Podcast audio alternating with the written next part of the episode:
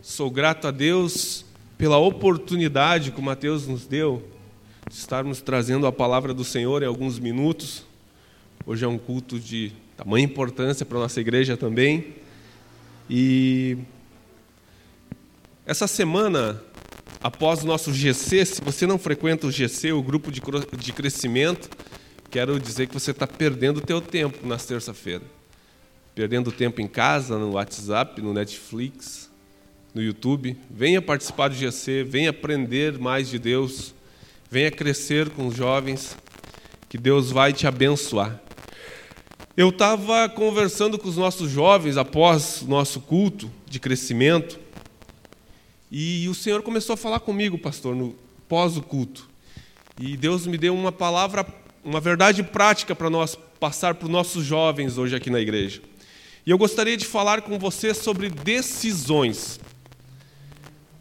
Eu estava lendo no dicionário decisão é uma ação, um efeito de decidir, determinar, deliberar, assentar, um juízo, uma coragem, uma firmeza. Tudo isso é uma descrição de decisão. E saiu uma reportagem no Wall Street que nós, num simples dia comum, tomamos 35 mil decisões por dia. Essas 35 mil decisões por dia vai desde algo simples até algo mais complexo. Vai desde uma mulher decidir algo simples, limpar a casa ao mesmo tempo que arruma as unhas, arruma o cabelo, cuida dos filhos, arruma a casa, fala com as amigas no WhatsApp, ou algo mais complexo que é arrumar uma roupa para vir na, na casa do Senhor, né? Vai desde algo simples para o homem estacionar um carro no meio do trânsito pesado, até algo mais complexo de que achar uma meia nas gavetas de meia, né, ou, a gravata misturada. Ou seja, nós tomamos decisões o dia todo, desde elas simples, comuns, até algo mais complexo. 35 mil por dia. E eu estava orando ao Senhor essa semana e pensando quantas decisões importantes um jovem ele tem que tomar. Quantas decisões ele tem que, em momentos difíceis, assumir responsabilidades, desenvolver o caráter cristão, em meio a tempos difíceis. E o Senhor me colocou três homens que tomaram decisões importantes na vida, que mudaram histórias, e uma mulher. E eu quero falar rapidamente sobre essas três, esses quatro, quatro pessoas, elementos históricos da nossa Bíblia. Primeiro é que a gente acabou de ler, sobre Davi. Davi ele foi até o fronte ainda muito jovem e ele encontrou uma cena interessante naquele momento. A história que nós acabamos de ler, ela retrata momento que o povo do Senhor estava pelejando e o pai de Davi chega até o campo e diz: Davi, pega alguns mantimentos e leva para os teus irmãos que estão na, na guerra e tu me traz informações de como que está o teatro da guerra, como é que está a relação da guerra. Davi acorda de manhã, prepara o que tinha que fazer, vai ao campo de guerra, chega lá, faz o que o pai mandou e algo chamou a atenção de Davi. Ele vai até o campo da batalha e ele descobre que durante 40 dias um gigante afrontava o povo de Israel. Naquele momento, Davi ele toma uma decisão. E a decisão que Davi tomou foi a decisão de ter coragem em um momento difícil de batalha na vida dele. Davi viu um gigante que nenhum homem de Israel tinha tomado uma decisão de ter coragem de afrontar aquele gigante. Mas a palavra de Deus diz que aquele homem vinha duas vezes por dia, durante 40 dias, afrontar o povo de Israel e clamar se alguém tinha um homem. Ah, tem um homem em Israel, tem um homem em Israel. Davi chega, olha aquela cena, descobre alguns atributos que quem vencesse aquele homem iria ganhar, então ele tem, toma uma decisão, ele toma uma decisão de ter coragem. E ele entendeu, ele foi um homem visionário, ele viu na frente: olha, se eu vencer esse gigante, eu vou ter a filha do rei, eu vou ter dinheiro, eu vou ter isenção de, de impostos para minha família, eu vou ter algumas recompensas. Só que, na verdade, tudo estava em jogo para Davi e nada estava garantido. Você consegue entender que Davi, até então, ele não era um guerreiro. Ele era alguém que pastoreava ovelhas no campo. Você consegue entender que Davi não tinha manejo com espada. O que ele tinha era sabedoria de girar uma funda. Você consegue entender que Davi não, não tinha força para segurar um escudo, para botar um, uma armadura. O que ele tinha era sabedoria de guiar as ovelhas, de proteger as ovelhas quando viesse um urso, quando viesse um leão. Davi, ele tinha alguns atributos, ele tinha, mas para guerreiro faltava outros elementos.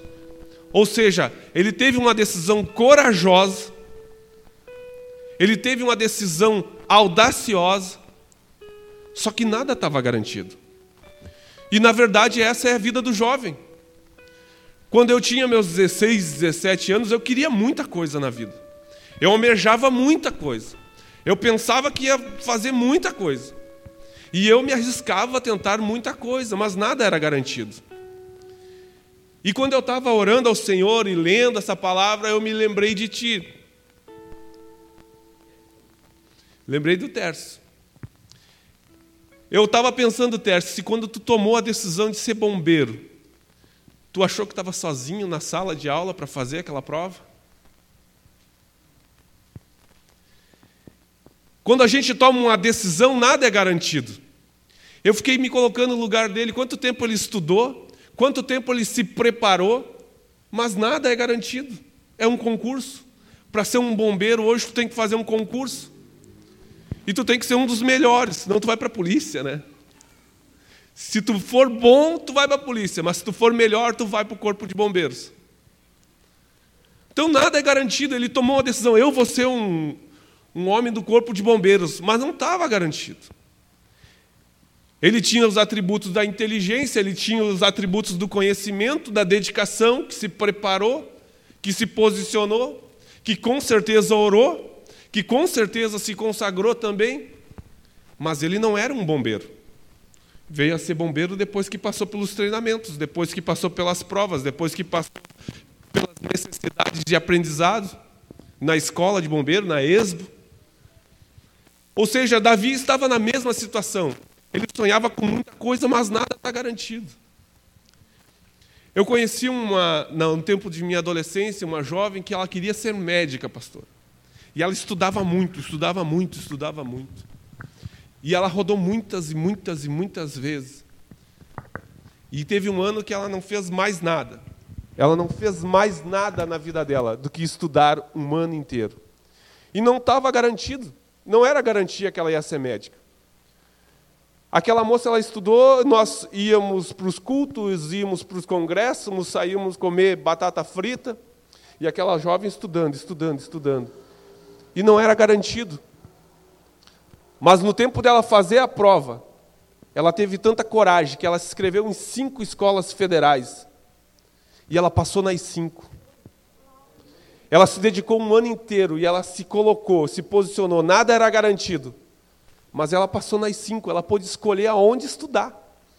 E ela definiu estudar na URGS porque era mais próximo da casa dela. Você está entendendo o momento de coragem que muitas vezes nós, como jovens, eu nem tanto mais, mas vocês jovens, vocês podem passar e muitas vezes por não tomar uma atitude decisiva, de coragem, de audácia, você pode perder uma oportunidade. Nada era garantido para Davi, mas ele não deixou a oportunidade passar, ele teve coragem.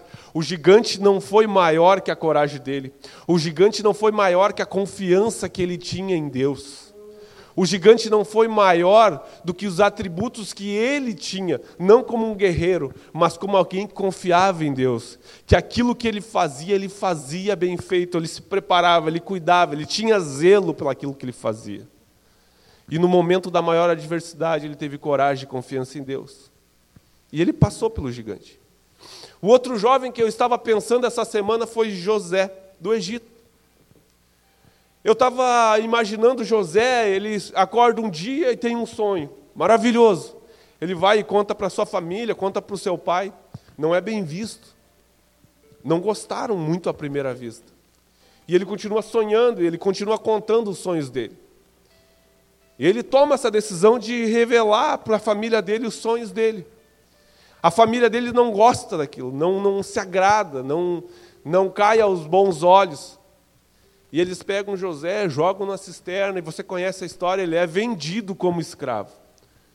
José não fez nada, nada do que tomar a decisão de contar o sonho que teve, de compartilhar um sonho que tinha. E ele foi jogado num buraco, numa cisterna, e do buraco tiraram ele para ser vendido como escravo. E é interessante que, mesmo José, sendo vendido como escravo, quando ele estava lá servindo como escravo, as decisões de José eram de integridade. José, no momento mais difícil da vida dele, ele teve uma decisão de ser íntegro. Ele teve uma decisão de servir a Deus. Ele teve uma decisão de tomar um posicionamento e dizer não para o mundo. E dizer não para a facilidade que o mundo oferece. Quantas vezes os nossos jovens irmãos mais velhos que aqui estão devem tomar essa decisão de integridade lá no serviço, lá na escola, lá na faculdade, de dizer não para o mundo, de dizer não para as coisas fáceis que o mundo oferece, que de tirar eles de dentro da casa do Senhor. E mesmo o José tendo uma decisão de integridade, há aqui um grande contrassenso na Bíblia. Na verdade, não é na Bíblia, na verdade é na história humana. José ele toma uma decisão íntegra, diz não para a mulher de Potifar, que não iria dormir com ela. E ele é jogado no calabouço. Só que a gente poderia ficar a noite inteira conversando sobre esse tema. Como que ele sendo íntegro, como que ele defendendo um posicionamento de vida, um posicionamento religioso, um posicionamento de fé, ele é jogado num lugar onde não tinha integridade, onde não tinha homens com pensamentos de fé, onde não tinha pessoas com um posicionamento de firmeza, de integridade. Como que uma pessoa sendo íntegro foi jogar num lugar que era totalmente ao avesso do que ele era?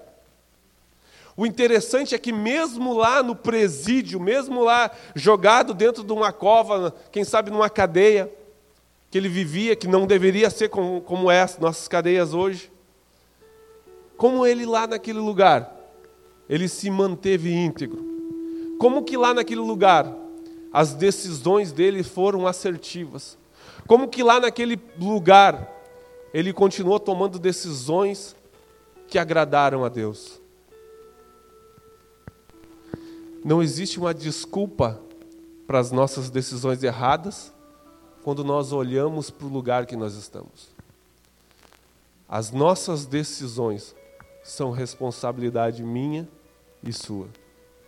Não importa o ambiente que você viva, não, não importa o ambiente que você trabalha, não importa o ambiente escolar, importa que você tenha um conhecimento da verdade e a tua vida ela é pautada na verdade do Senhor. A tua decisão não é influenciada pelo ambiente que está ao teu redor, mas é pelo ambiente que vem de cima. José ele se posicionou dessa forma. Ele poderia olhar para o lado e dizer: aqui tem sequestrador, aqui tem homens que roubaram, aqui tem homens que mataram, aqui tem homens que enganaram. Eu poderia enganar, eu poderia tomar uma decisão errada, eu poderia usufruir e me deixar levar pelas correntezas. Mas ele não fez isso. Ele se posicionou. E ele lá naquele lugar, ele foi um homem de destaque. Lá naquele lugar, a, a, a potencialidade dele começou a, a, apontar, a apresentar. Ele começou a crescer mesmo num lugar de desprezo, mesmo num lugar que não tinha nada favorável. Tudo porque um dia ele contou o sonho dele.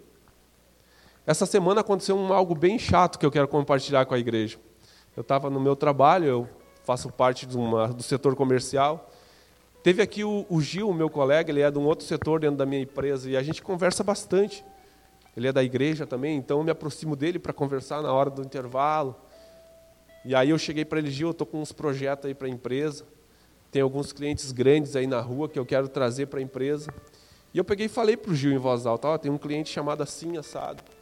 Aquele cliente é bom, Gil. Aquele cliente é potencial. Aquele, aquele cliente, quando eu trouxer para cá, vai ser referência para nós. Vai desenvolver a tua área. Só que tinha um vendedor que estava escutando. Ele escutou isso. E eu não me dei conta.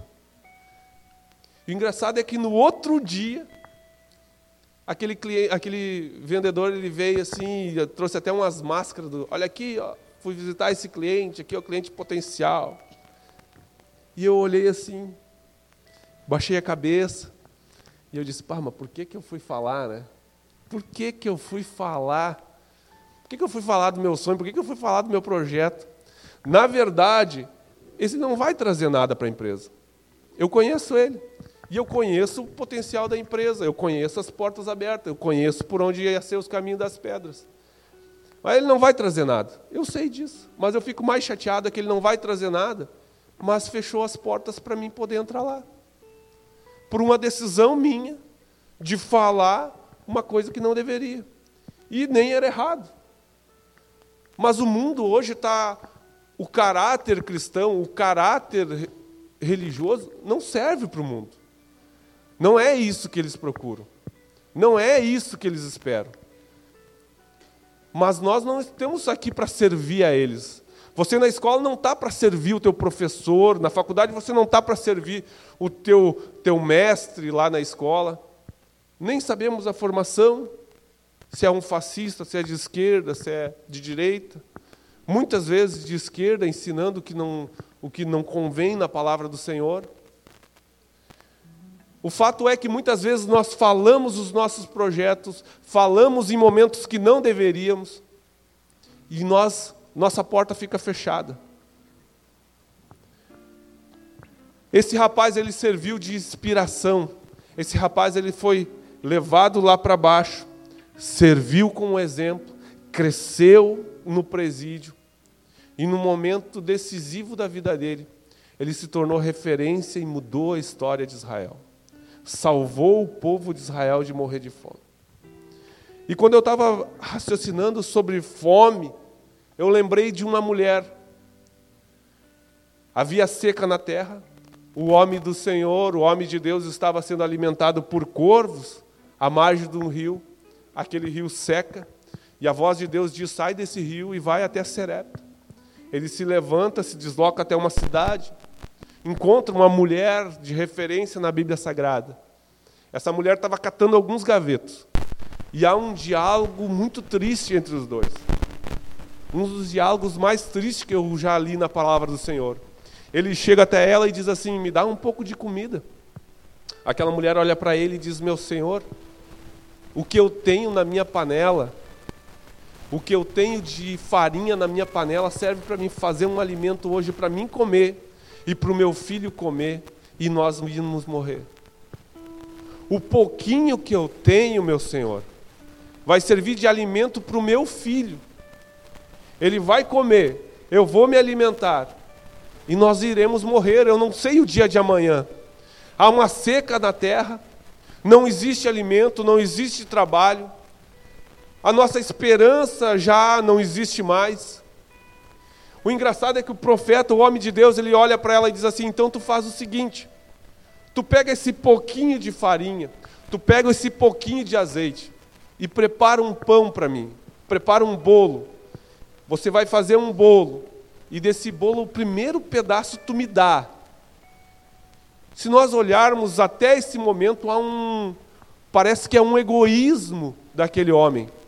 Pedir tudo o que aquela mulher tem, antes do filho dela, pedir para ele. Só que aquele homem era um profeta de Deus. Aquele homem, ele estava sendo guiado pelo Senhor. E aquele homem, ele tinha esperança e ele tinha confiança em Deus que quem sabe aquela mulher até aquele momento ela não tinha. Porque quando nós lemos a palavra, ela diz que ela ia comer o bolo, ela ia dar para o filho dela comer o bolo e ela ia esperar a morte. Então, até esse momento, ela não tinha confiança em Deus, ela não tinha esperança, ela não tinha mais o que recorrer. Até aquele momento era o momento final para a vida dela. Mas aquele profeta, aquele homem de Deus, Ele chega para ela e diz assim: Então, tu me dá para mim primeiro. Mas não porque ele era egoísta, porque ele estava esperando uma decisão dela, porque ele estava seguindo a vontade de Deus. E ela, com uma decisão muito contraditória, quem sabe da minha, ela decide obedecer. E há aqui grandes ensinamentos que quando a gente toma a decisão de obedecer, quando nós tomamos a decisão de obedecer o nosso pastor, quando nós tomamos a decisão de obedecer os nossos líderes, os nossos pais, a nossa família, obedecer a Deus. Aquela mulher não tinha nenhuma expectativa, mas ela confiou na palavra do homem de Deus. E ela decidiu, ela tomou um posicionamento, ela se levantou e disse: Não, eu vou obedecer. Não, é, é, o último bocado, eu vou comer, meu filho vai comer, o profeta de Deus vai comer. Talvez nós iremos morrer porque ela não sabia o que seria do, do futuro dela.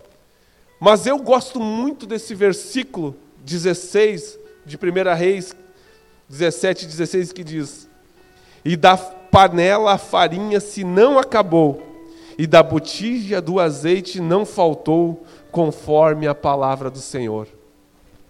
A palavra do Senhor não só define que ela não morreu de fome, como garantiu que da farinha da panela não iria acabar. Porque ela tomou uma decisão de obedecer. Quando eu e você tomamos uma decisão de obedecer a Deus, o pouco que eu e você temos nas nossas vidas, ele serve para ser compartilhado, ele serve para ser potencializado, ele serve para ser distribuído, ele serve para ser usado, ele serve para ser transformado. Farinha foi transformado em pão, ele serve para ser diluído no azeite. A farinha vai ser transformada e diluída no azeite e vai servir de alimento para outras pessoas. Você não está entendendo? E o que você tem dentro de ti quando você decide obedecer é o que Deus vai usar na terra nesses últimos dias. Ah, mas eu não tenho nada para oferecer. Ah, mas eu sou um jovem ainda, eu nem tenho conhecimento bíblico, eu não tenho habilidade, eu não sei como tocar um violão, como tocar uma bateria, como cantar, como pregar, eu não sei. Mas eu quero te dizer uma coisa, eu também não sei o que vai ser do teu futuro. Também não sei. Mas o momento que você decide obedecer, que você toma um posicionamento de obedecer a Deus, eu quero te dizer que, por menor que seja, nas mãos de Deus, o que Deus vai fazer com a tua vida vai ser melhor do que você tomasse nenhuma decisão. Quando você decide entregar a Deus aquilo que Deus te deu, isso ele se encarrega. Agora, quando você decide tomar de Deus aquilo que Deus te deu, você que vai se encarregar. Eu vi muitos jovens com muito mais potencial que eu. Muitos jovens que eu olhava para eles, pastor, eu dizia: esses jovens vão ser referência em canoas, esses jovens vão fazer despontar no país, despontar na cidade, esses jovens vão ser. E quando eu olho para esses jovens, pastor, nem na igreja estão. Em algum momento da vida deles, eles decidiram tomar aquilo que era para Deus para si próprio. Em algum momento da vida deles, eles tomaram a decisão de deixar de ter coragem de enfrentar o inimigo de frente. Em algum momento da vida deles, eles deixaram de ter coragem, deixar de tomar a decisão de obedecer a Deus, para obedecer os próprios desejos as próprias vontades, as próprias necessidades. E hoje muitos deles não se encontram na igreja. Hoje muitos deles eu nem encontro na cidade. Ah, mas isso quer dizer que você. Não, não estou dizendo aqui que ninguém é melhor que ninguém.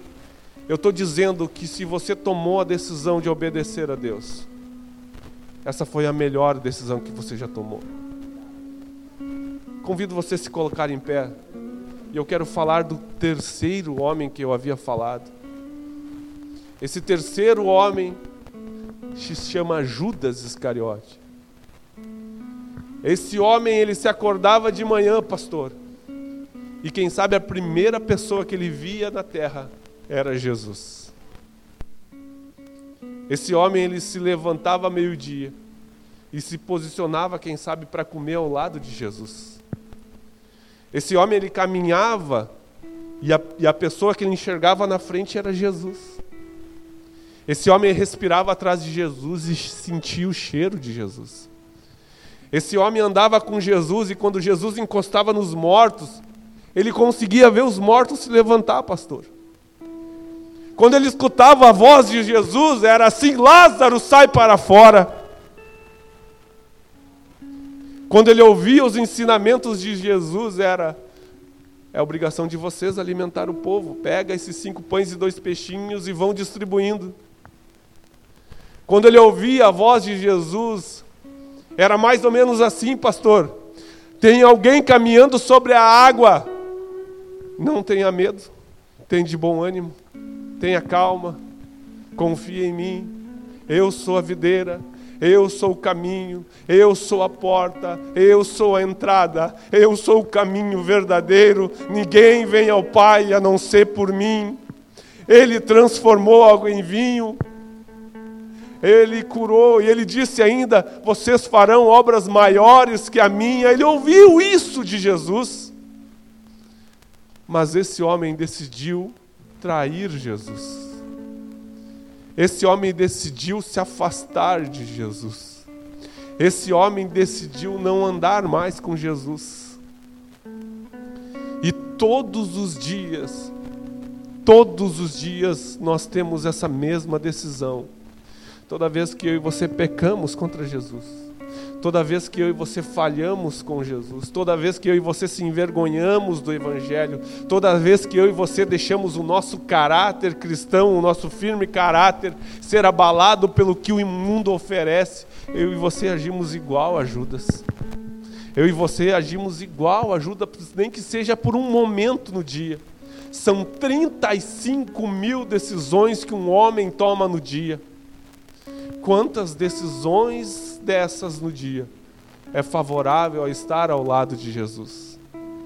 E quantas decisões dessas no dia é favorável nós nos afastar do Senhor Jesus.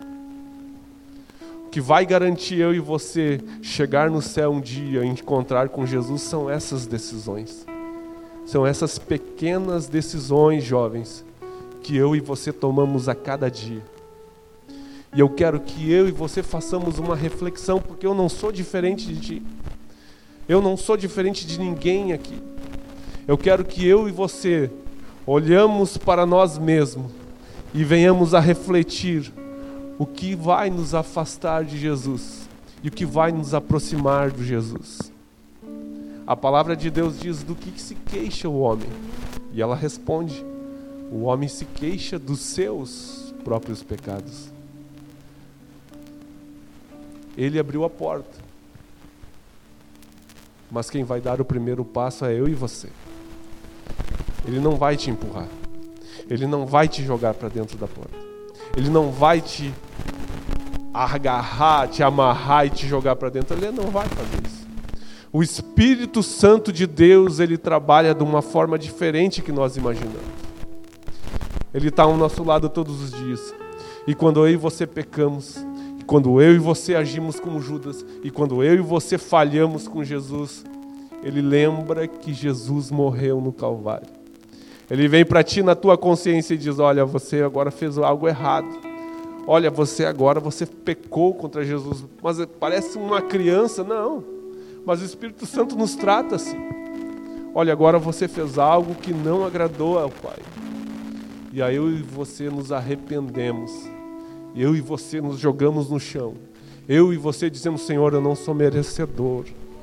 Senhor, eu não sou merecedor de estar na tua casa no culto de sábado, ouvindo a tua palavra, tendo oportunidade de louvar, ouvindo um bom louvor, num lugar adequado, num lugar maravilhoso, num ambiente espiritual. Eu e você dizemos, Senhor, nós não somos merecedor de tudo isso, Pai. Eu não sou merecedor que eu se levantei hoje na minha casa, me decidi tomar um café, decidi almoçar, decidi botar uma boa roupa, de tomar um banho, de conversar com meus amigos, de vir para a casa do Senhor. Você vai dizer assim, eu não sou merecedor disso. E na verdade nós não somos. Mas o amor de Deus é maior. O amor de Deus é maior que ele nem ele nem vai relevar das 35 mil decisões que você tomar. Se 37 mil ou 35 mil e uma for contra ele, quando nós olhamos para ele, ele continua de braços abertos para mim e para você. Quando nós olhamos para Ele, Ele continua no passado tendo morrido por ti e por mim, e continua tendo ressuscitado por mim e por ti. Quando nós falhamos 35 mil e uma contra Ele, Ele diz assim para mim e para você: Eu te perdoo de todas elas. Eu te remio de todas elas, mas você tem que tomar uma decisão. Você tem que tomar um posicionamento, você tem que se levantar, você tem que fazer a diferença, você tem que querer deixar. Oh, aleluia. Eu quero orar contigo essa noite. Contigo, jovem. Quem sabe você, durante essa semana, tomou decisões que não agradaram a Deus, que não foram saudáveis perante o Senhor, e você sabe disso. Ninguém aqui vai te acusar, ninguém aqui vai te apontar. Mas eu quero orar pelas tuas decisões. Eu quero orar para que o Espírito Santo de Deus te guie, assim como guiou Davi, assim como guiou José, assim como guiou a, a viúva de Sarapta. Eu não sei o que você, as decisões que você vai ter que tomar amanhã. Eu não sei quais as decisões que vocês vão ter que tomar na segunda-feira. Mas essa noite é a oportunidade para que as decisões que vocês tomaram durante a semana não se repitam na próxima semana. Esse é o momento de você ganhar de Deus a, a energia, o dínamo do Senhor, para que quando o inimigo se levantar na tua frente, você diga: não, a minha decisão é agir diferente. A minha decisão é honrar a Deus. A minha decisão é tomar um posicionamento diferente. A minha decisão é derrotar Golias, por menor que você seja, por maior que o gigante possa parecer. Eu vou orar com você. Pode tocar. Oh, aleluia você tem a liberdade de passar aqui na frente. Você tem a liberdade, você pode tomar essa decisão. Ora babagada bagachara Aleluia. Oh, aleluia. Oh, aleluia. Glória a Deus. Eu me rendo aos teus pés. Glórias ao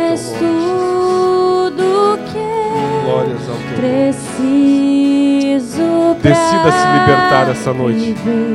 Decida deixar aquilo que te atrapalhava por os teus braços onde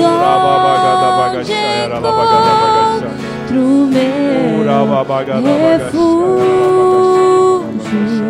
Eu me rendo aos teus pés. És tudo que eu preciso pra viver. Eu me lanço aos teus braços, onde encontro meu refúgio.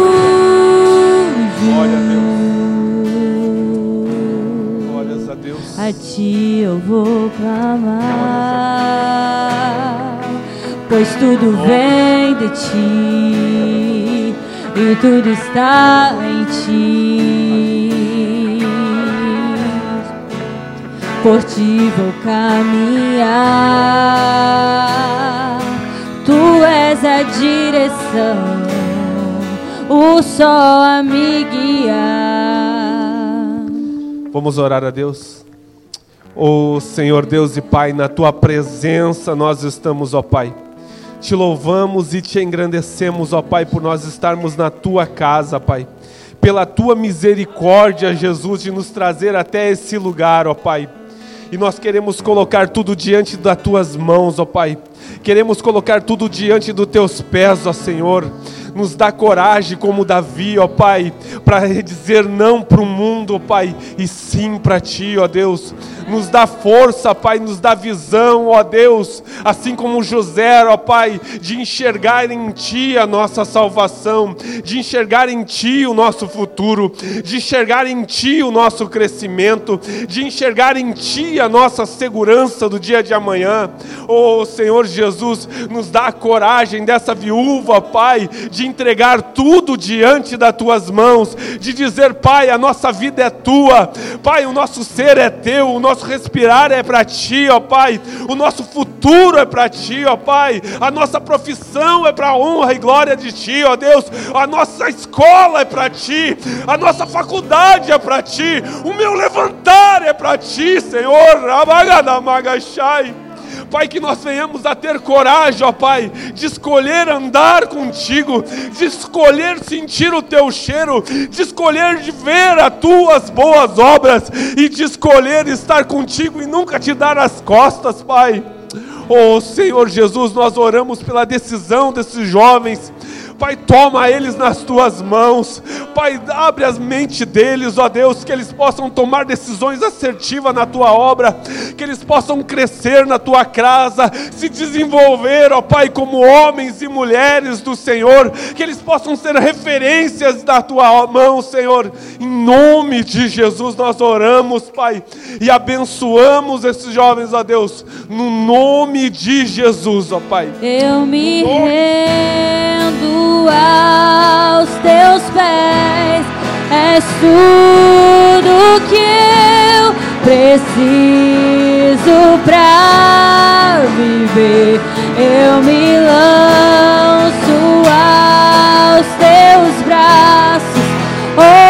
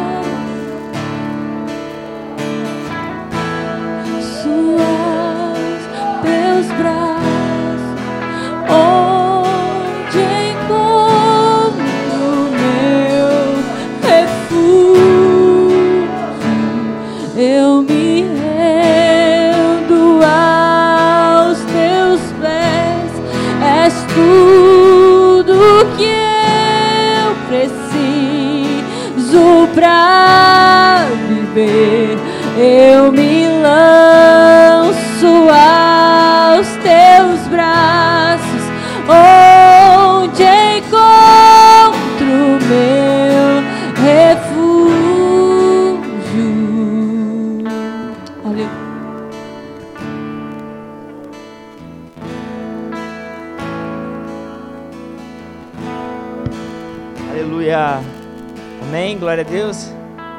Tome seu assento. Quando o Cleberson falava ali sobre decisões, o Espírito Santo falava muito forte no meu coração, né? E, e é difícil mesmo, né? Todos aqui já passaram e ainda passam por decisões difíceis. E só tem um, um caminho mesmo, que é ligar as nossas decisões com o Senhor, para que as coisas dê certo e não dê errado. E se a gente for para olhar para a Bíblia, Jesus, quando foi escolher os doze discípulos, ele passou uma noite inteira orando no monte para depois sair eh, e chamar os discípulos. Né? E Jesus, que em Apocalipse 5 vai falar que somente ele era digno né, de abrir o livro, aleluia, de desatar os sete selos. Uma pessoa que com certeza poderia ir lá e falar, ó, tu, tu, tu vai ser meu discípulo, mas ele orou e alinhou o pensamento dele com Deus. E às vezes a gente pensa, não, eu não preciso, vou tomar essa decisão sozinha, né? não preciso falar com Deus sobre isso, é uma decisão simples, mas a gente precisa todas as decisões. Falar com Deus e entregar para Ele, para assim como o Clebson pregou aqui, para que a gente venha ser um, um José na terra, um Davi, né, que toma, tomar as decisões segundo o coração de Deus. Aleluia.